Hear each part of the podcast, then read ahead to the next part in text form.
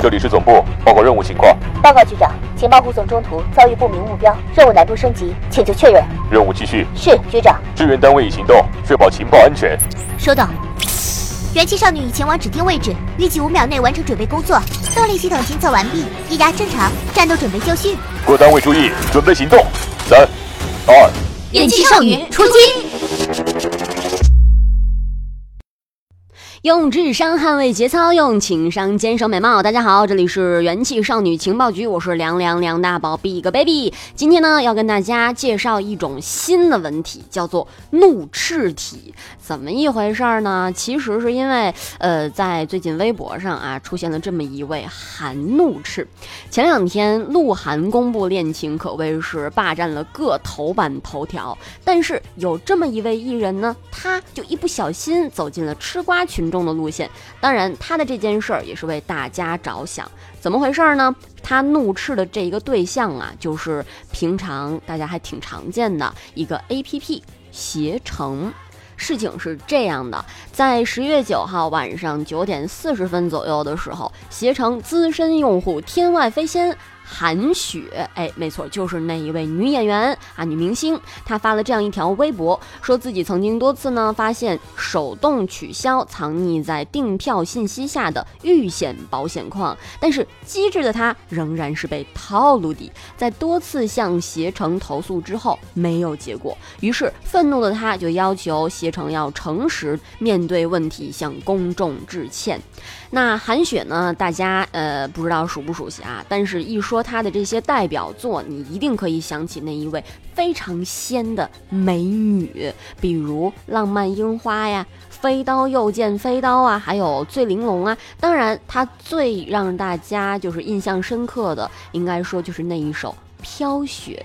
一般来说，我们在携程啊，还有去哪儿啊这一类的 A P P 上面就是订票，但是在结账的时候，难免会发现它会有很多附加的这种选框。那其实韩雪就说的是这种选框，一个不留神就买了自己不想买的东西，搁谁谁都会喊冤，对不对？那在韩雪发了“携程在手，看清楚再走”这样的这个微博之后呢，呃，携程那边没有及时给出这个回应，但是在今天晚上的七点半左右，这个携程二十一世纪经济报道他发了一份声明，说已经做出了整改。他们的回应部分内容是这样的：近日，携程机票已注意到有些用户使用机票产品时反映的相关问题，对此，携程机票产品紧急整改，推出了普通预订窗口，客户可以随时勾选取消。进入普通预订页面，所有保险产品和接送机券、贵宾休息室均未默认勾选，消费者可以根据自己的需求自行勾选。此外，在公务舱机票的预订页面中，预订页面中同样没有默认勾选的产品。当然，如果消费者需要购买保险和接送机券，仍然可以在预订页面中找到相关产品进行勾选。事实上，在消费升级趋势下，由于用户出行需求多样化，携程已成为用户使用。旅游产品的综合类平台，基于用户需求，携程提供了原本近两百元的贵宾休息室等产品。此类产品在携程平台上仅卖二十八元。在携程官网的机票预订页面中，增值产品的选项同样可以取消。若不自行勾选任何增值产品，最后支付的价格就是机票价格加基建，没有任何其他的消费。好，刚刚我说的呢，就是携程发表的声明。那对于这份声明，你怎么看呢？你在平常买票的时候，有没有遇到这种强制、悄悄的、一不留神就消费了的情况呢？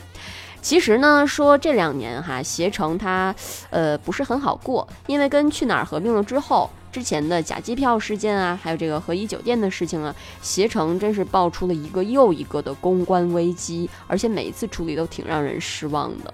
那关于这一次事件，其实我觉得啊，还是站在韩雪这一方，因为真的是每一次都得自己去勾选，一个不留神，是不是就多花钱了？其实对于消费者来说，花钱就是为了讲要有一个透明性，你得让我知道这钱花哪儿去了，是吧？好了，态度是一方面，那生活还是要继续。无论是选择什么样的消费方式，最重要是安心放心。好了，以上就是本期的元气少女情报局，我是大宝，我们下期节目再见喽。